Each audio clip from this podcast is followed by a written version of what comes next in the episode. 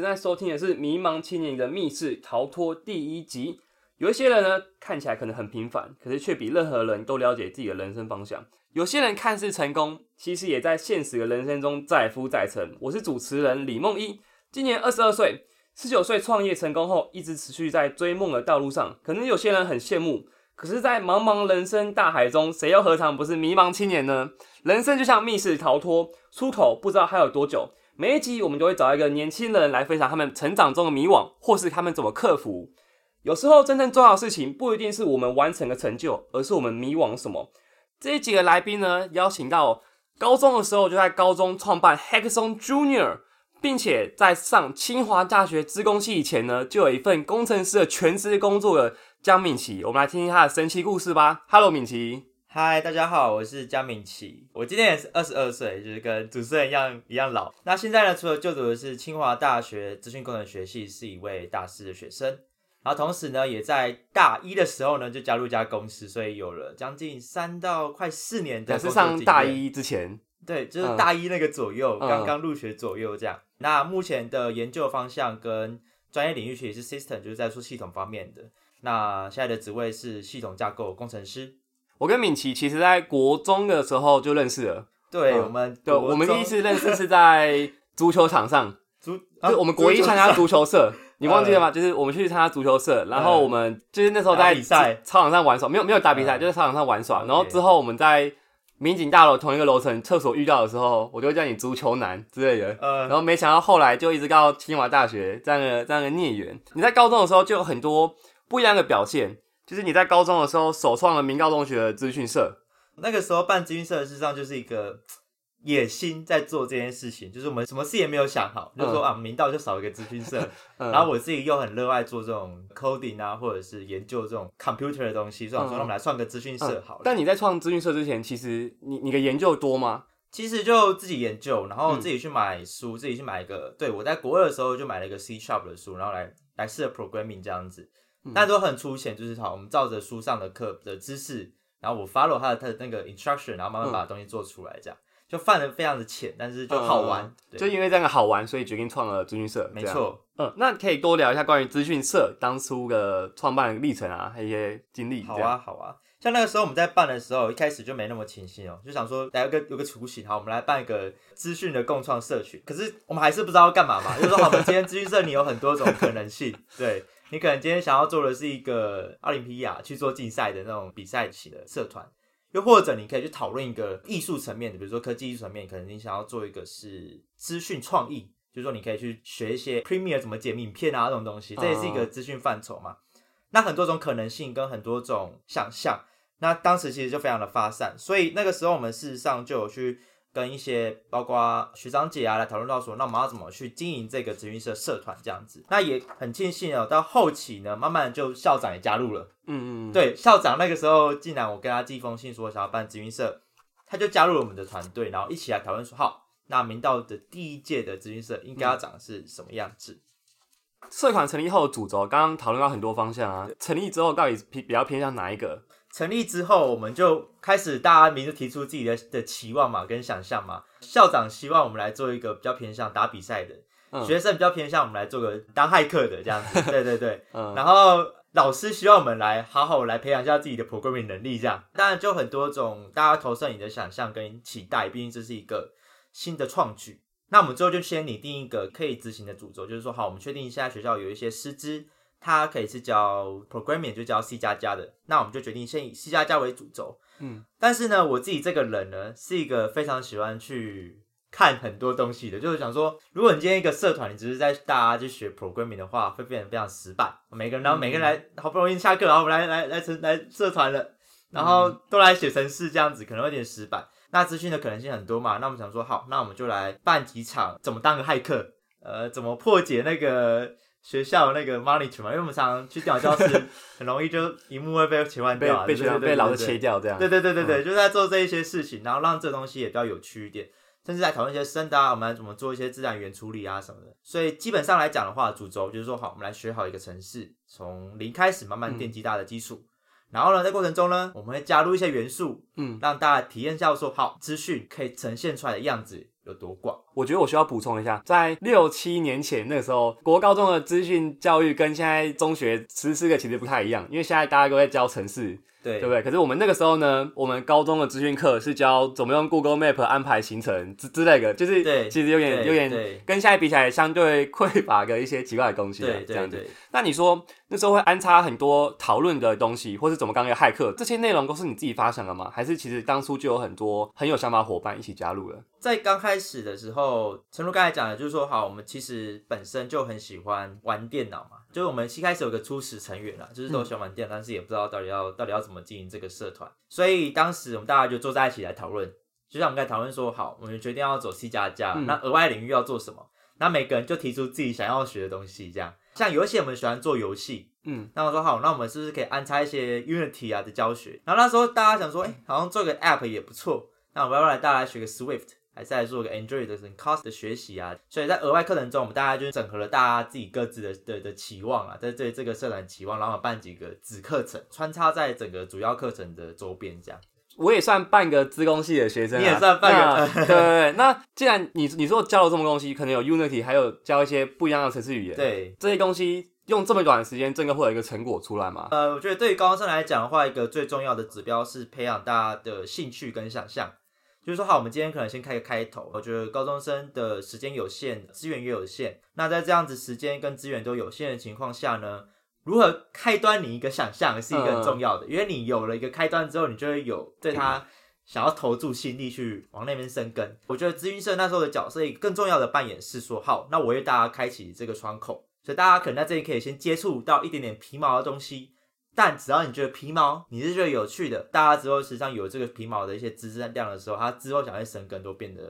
比较有方向。嗯，所以真正重要的不是你要燃烧一片草原，而是只是帮他们点一个火苗。没错，没错。你当初在高中首创一个算是比较大型的社团，因为可能有很多小社团，可能一些比较小众的军事研究社，还是一些比较小众的魔术公开社之类的。那资讯社其实是一个很大众的社团，在创办一个学校没有个这样的社群的时候，你有遇到什么困难吗？哎，其实真的有蛮多困难。对对对，因为其实当时我们在办资讯社的时候，首先就是我们的校长本身是那个资讯背景出身，他他过去也是在戏谷担任工程师。当然，他可能对我们一些有期望嘛，就是说，好，那我们可能也许可以往某个方向进行。除了这些人之外呢，那外界也会对我们有个想象。像我们刚才说，我们实际上第一届做这件事情，我们往回看历史中，没有一个人做过资讯社。所以，所以说，老师也会给我们想象，谁会给我们想象？尤其，尤其在这些这些人之中，跟我们利益关系最重要的人，什么人呢？比如说，呃，学务处的人啊，或者是什么人，就可能会直接管控到你这个社团的存活率，嗯，跟你后期的资金的宽容度这样子的人呢。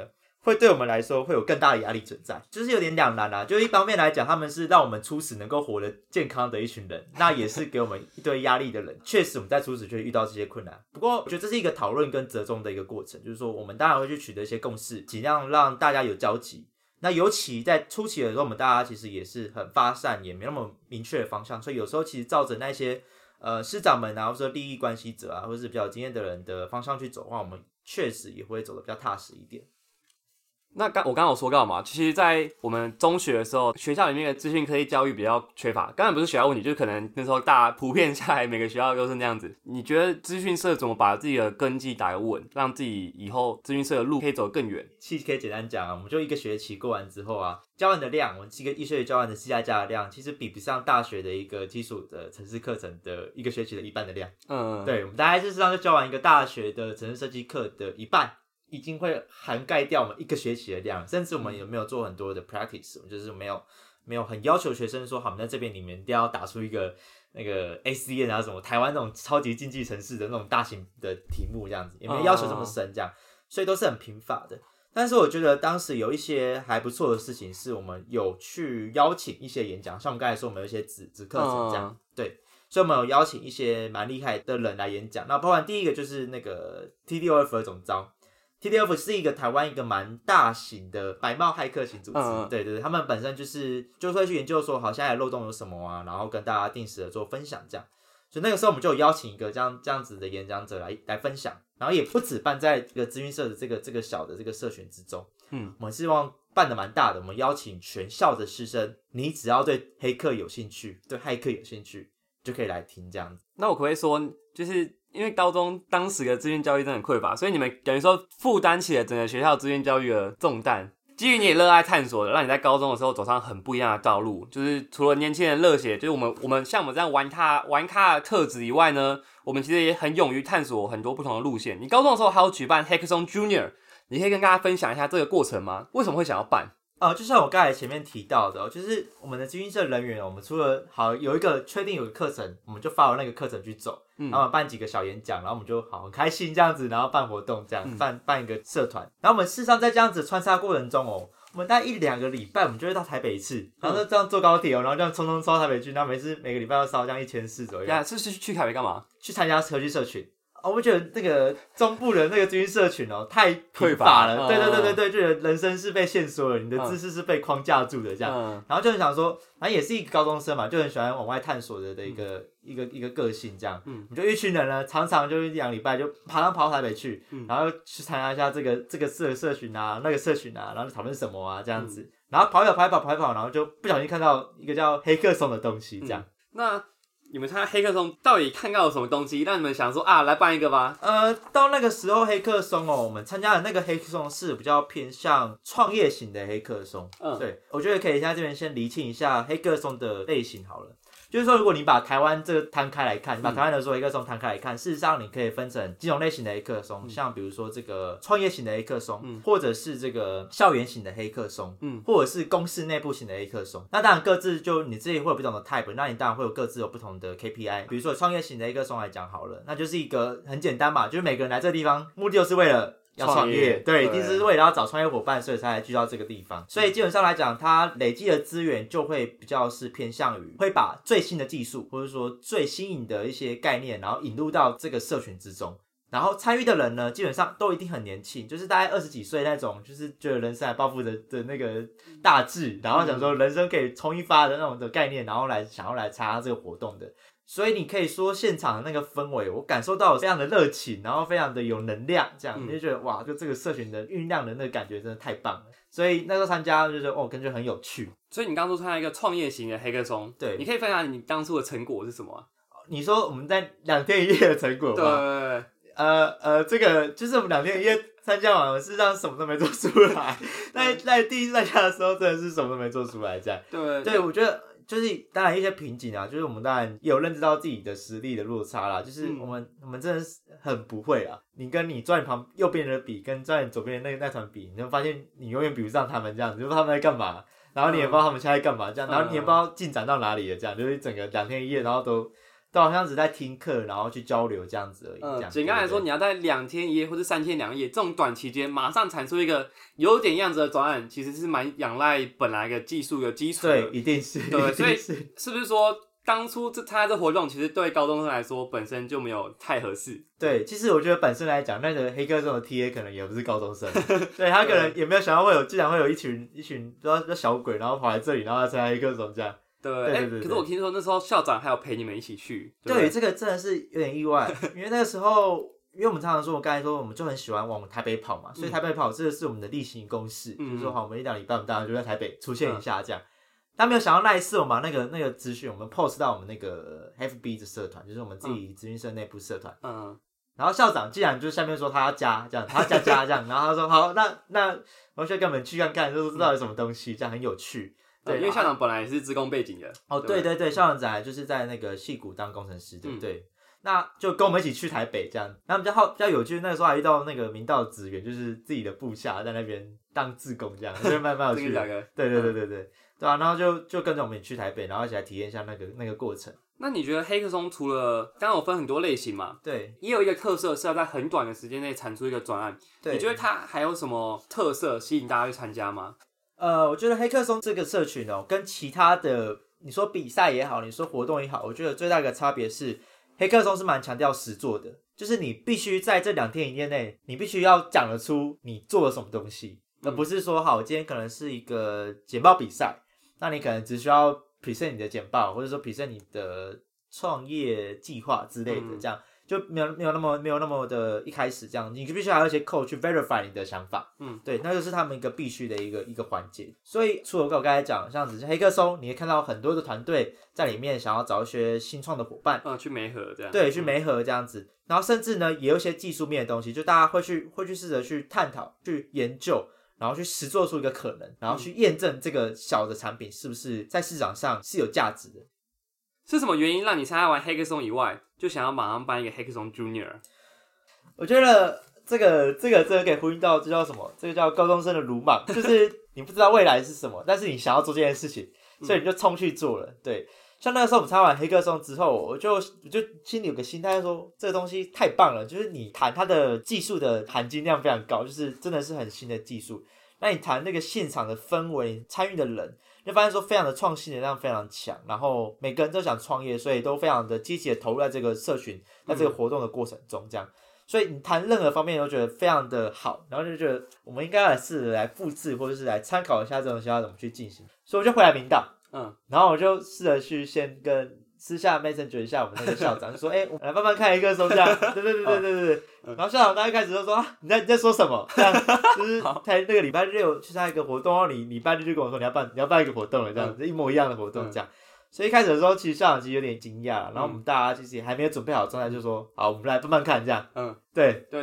可可能连你自己都没有准备好，你就说出来了。其实连老师讲啊，其实那个时候黑客松是什么，就是两天前才知道嘛。那么两天前我知道黑客松是什么，因为我去体验过，然后我就来说我要办黑客松了。嗯，那它到底有什么形态呢？然后它到底在别的领域中还办成什么样子呢？或者说它到底应该要花费多少的资的资金呢？跟资源呢？跟心力呢？跟设计的过程呢？你才办好一个黑客松的样子？事实上我们都无从得知，我们也不知道。我们就说好，我们就要来办一个黑客松，这样。对，所以在当时也面临到很多问题嘛。对，真的是面临到非常多的的困难啊！必须老实说，就是包含资金的困难。活动设计的困难，嗯，然后人力的困难，呃，我们都是一群学生来看，我们都在这一群就是高中生，对，然后然后就说我们要花费一个课余的心力，然后就来办一个黑客松，真的是有点有点有点困难，老实说，对。那校长其实那时候抱持着也蛮开放的心态，他说好，我们要来办，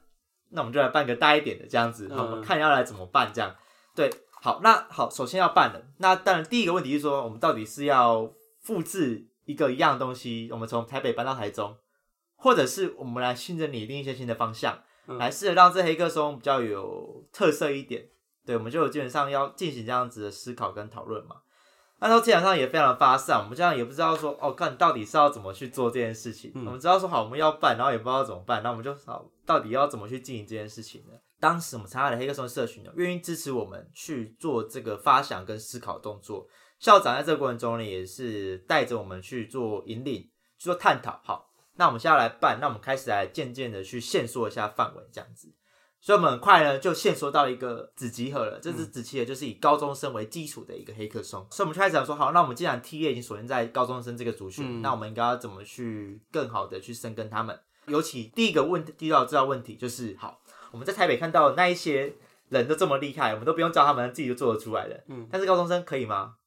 好像不行。对，高中生你别教他们，他们就真的是什么也不会。所以当时我们就开始想一些，哎，高中生可不可以做出一些东西出来？可能简单一点的，比如说这个游戏啊什么的，就是培养一下他们自己的兴趣，帮忙做一个开端。就说你做了这东西之后呢，你应该就会开始说，哦，我自己动了一些扣，我就可以生出一些东西，非常炫炮，跑来跑来跑去，然后什么玩来玩去，什么非常好玩这样子，对。所以，我们基本上就开始归类好，我们把一些比较难的东西跟比较难的东西，把它、把它、把它分类出来。那怎样让那种资工系本科比较硬核的东西呢，我们把它往不是这个黑客松的方向进行，我们把它丢到旁边。虽然可能没有原本黑客松创新的特点，因为大家技术含量不够嘛，可是把原本技术学习和跨领域公司的一些要素拉出来给高中生们。对对对。那当初还有面临什么挑战吗？对，当时当时其实面临的挑战其实非常多。那呃，包含第一件事情是。呃，我们好好像是三四月的时候决定要回来办黑客松，然后我们一开始定义就说我们七月就要办了这样，嗯，所以大家准备起，大家算一下，大概就三四个月，三四个月之中，我们要从一个我们都不知道我们在干嘛的状态，然后到到真的真的有一个人来参加活动这样子，所以就是很短的时间。尤其除了时间很短之外，它有几个很大的因素是蛮阻碍的，包含第一个是这个我们没有资金，嗯，我们没有钱，就是我们不知道金钱来源在哪里。我只知道要办嘛，但是我不知道哪里有钱。你好歹说在你办一场活动，你没有个几十万，你是在干嘛这样子？对，你是你是。你是办开心的，那同时第二个呢，是我们团队里面只有办社团，那社团我们才办还不到一年，一年一年左右。那时候你还高一还没结束，对，高一都还没结束，我们高一创社嘛，高一创高一都还没都还没结束，我们就说要办社团，所以我们对于这种活动组织的概念也是非常的模糊。我们到底要怎么办一场活动？我们要怎么去拟定流程？我们要怎么让这个 program 设计也是有特色的？这些东西我们身上都非常的困惑。甚至是没有知识基础，然后就要办了，所以在很多的不确定，然后在很多的迷茫的情况下，事实上，我觉得那时候办成那个样子是一个蛮特别的，就我们既然第一届办起来是一件蛮特别的事情。你可以大概分享下当初办第一届的架构吗？OK，第一届的架构的话，基本上我们就因为这有点像 demo 啦，就是说如果我们用这个黑客松的话来讲，我们就在做一个最小可行性产品。嗯，对对对，就是 MVP，MVP，对，我们就是。不知道嘛，所以我们来 try 一个最小的看起来样子，prototype 该是什么样子。所以我们就好，我们把所有东西都取一个最小可行的集合，这样子。所以我们讲演讲，那演讲就邀请一些在业界中是有资深的、是有实力的讲者，嗯，然后我们也办一些课程。那课程基本上也是以简单好实做，我们可以在三个小时到四小时左右，我们就可以很快的让学员去理解，然后去 implement 出自己的想法。那包括还有现场体验，就是说我们想要扩展这个资讯领域的想象嘛，所以我们在现场呢就有安排一些，比如说 AR、VR 这种东西的体验。就一般人来说，可能取得成本有点高，就是说你今天家里你你妈妈不会说你要买个 HTC Vive 就买给你这样子，因为你那么贵这样子，你家里要放那么大的空间。但是因为我们现在是个共享的空间嘛，所以我们就可以安排这些工具，然后让大家来这个地方，除了你可以学东西，你可以听演讲。你也可以体验一下，好，现在到底科技的演进到哪里？这样，嗯，我必须坦白说，我觉得用一个高中生的角度就有办法思考出这样的架构，其实我觉得还蛮厉害的。而且你们 第一届办完之后，马上就有人说要赞助。呃，我自己老实说了，我们第一届我觉得办的有点糟糕了，就是 说说糟糕也不好，我觉得就是我们对于这种最小可行性产品，我们通常就会有比较大的容忍度嘛，因为我们就是要拿来做市场验证。对。所以，呃，我觉得我们有熬过这个市场验证啊，这样子就是虽然不尽完美，不到我心灵中那个完美的标准，但是标准八十分，至少有六十分了，这样。对，应该有六十分，对，对，但是至少我们做出一些想象跟可能。那在这样子的基础下，我们就很好奇说，因为我们那时候其实有个那个合作商，就是一个美国的戏骨学校。对，然后来提说，你们现在在办这个活动好像蛮有趣的，那我们要不要第二届之后，我们就一起来合作看看，这样算是一个蛮惊讶的事情啊！我没有预想到会有这样子的合作机会，毕竟我觉得。我们真的才刚开始而已，然后就有愿意真的投入资金来跟我们一起合作未来的可能，这样。对，而且你现在大四了，这件事情还有一直被传承下去。对，我本想说，如果这件事情有传超过三届，我就人生就很圆满，就很开心，就知道圆满了。自己生出来的小孩，然后有活超过三年，就很厉害。对。但是没有想到，其实之后在后几届，现在好像也第。第七还是第八了？嗯，anyway，反正我觉得他现在已经到一个非常非常后期的一个状态了，这样，然后也办得很成熟，也办得很有规模，然后我觉得组织面看起来也非常的有架构，就是一个一个很有体系的一个一个一个团队，然后也很有体系的在一直运作下去，这样，甚至我觉得到后期他们越来越知道自己要干嘛了，嗯，对，就像我们前期说好，我们要针对高中生来办一个黑客松，但是好。那我们那时候很迷茫嘛，就不知道怎么办。但是到后期，他们慢慢的有掌握到这个 TA 他们所需要的是什么。他们在这个这个黑客松的的三天两夜过程中，他们可以学到什么？那慢慢有体系在做这件事情，然后也把资源拉起来了，然后人脉也拉起来了。那现在真的办的是非常的非常的好了，必须老实说，这样就现在看到是一件还蛮欣慰的事情。这样，对对对对对。嗯，我我想简单下个注解，就是你做一件没有人去做的事情，你在创造这件事情独特的价值，就其实会很需要你跟他人不一样的坚持。虽然我们刚刚说都很轻描淡写的，就好几句话把它讲完了，可是其实当初一定是有很多的困难，尤其是就对一个高中生来说。对，我觉得高中生最好的概念是什么？就是很爱冲吧。对，就是你都没有想好，你都不会去先想好后果，你就是先想好一个目标。嗯，就是过程中的资源攫取什么，就是边边走路边找。嗯，对，你是边走路，然后发现说，哦，这边缺一个什么东西。缺一点钱，然后该来补钱啊；缺一点人脉，该来补人脉，这样子就是一个先越级打怪的概念啦。嗯，就是先先找好怪是什么，然后直接冲过去。嗯，因为我们当我们都算玩咖吧，就那时候也没有想太多。哎，我就是要坚持这样子啊。对对对。那黑客松之后，其实也尝试，你也尝试过很多跨领域不同的事情，有探索很多不同的可能性。那活动结束以后，可以分享主要在做些什么了？哦，那个时候好像就进入人生的第二第二阶段。嗯，对，但因为因为本身事实上那个时候还算是偏向资讯专业了，所以我就基本上去了很多个活动去担任技术资源角色。那个时候有有 TED 演讲这样子，那 TED 刚好缺一个资讯的辅助人才，嗯，那我就有试着去帮助他们这样。然后然后也有一些一些小活动，就是一些大小活动了。那现在想到可能就有一些海峡两岸魔术方块交流赛，好小哦，对。蛮大的活动这样子，然后我也去参加，我去担任那个 Web 的一些 design 的工作，那还有一些像 iGen 啊什么的一些基因工程比赛的 Web 的 design 这样子，听起来超超级跨领域的。对啊，就是呃，我自己就是我觉得这是回应到我自己本人的特质啊，就是我虽然现在决定是以一个工程师的身份，或是以一个资讯从业人员的身份，但是我还是希望在整个路途的过程中，是试着去。扩展自己的知识圈的，去扩展自己的，不管是吸收的领域啊，吸收知识的领域啊，或者是交流的人脉啊，然后听的演讲啊，什么，事实上会试着去把它做宽，它让自己的想法比较是广向的，而不是线索的。对，那经过这么多跨领域的探索之后呢，其实我们当初有一起尝试用特殊选材这个管道上，想要上清华大学，对对对，但后来后来。哎，我记得那时候推荐函还是校长亲自帮我写的，对啊，因为那时候其实呃这样说，不知道明高中学有没有学弟妹会听到，就是其实校长平常不帮一般人写，他就可是他很特别，就一般人可能要你先前要草稿给校长是秘书之类的，可是那时候还直接帮我们写，虽然虽然那时候你没有上嘛，可是后来你还是透过学测上了清华大学资工系，嗯嗯，好，那这一集呢，我们就聊聊江美琪这个人在密室当中来回穿梭探索的过程。那下一集呢，我们会好好谈谈，既然在上大学以前就得到正职全职的工程师 offer，那为什么还要决定来上清华大学自贡系呢？那自贡系对他来说意义到底是什么呢？来听下一集吧。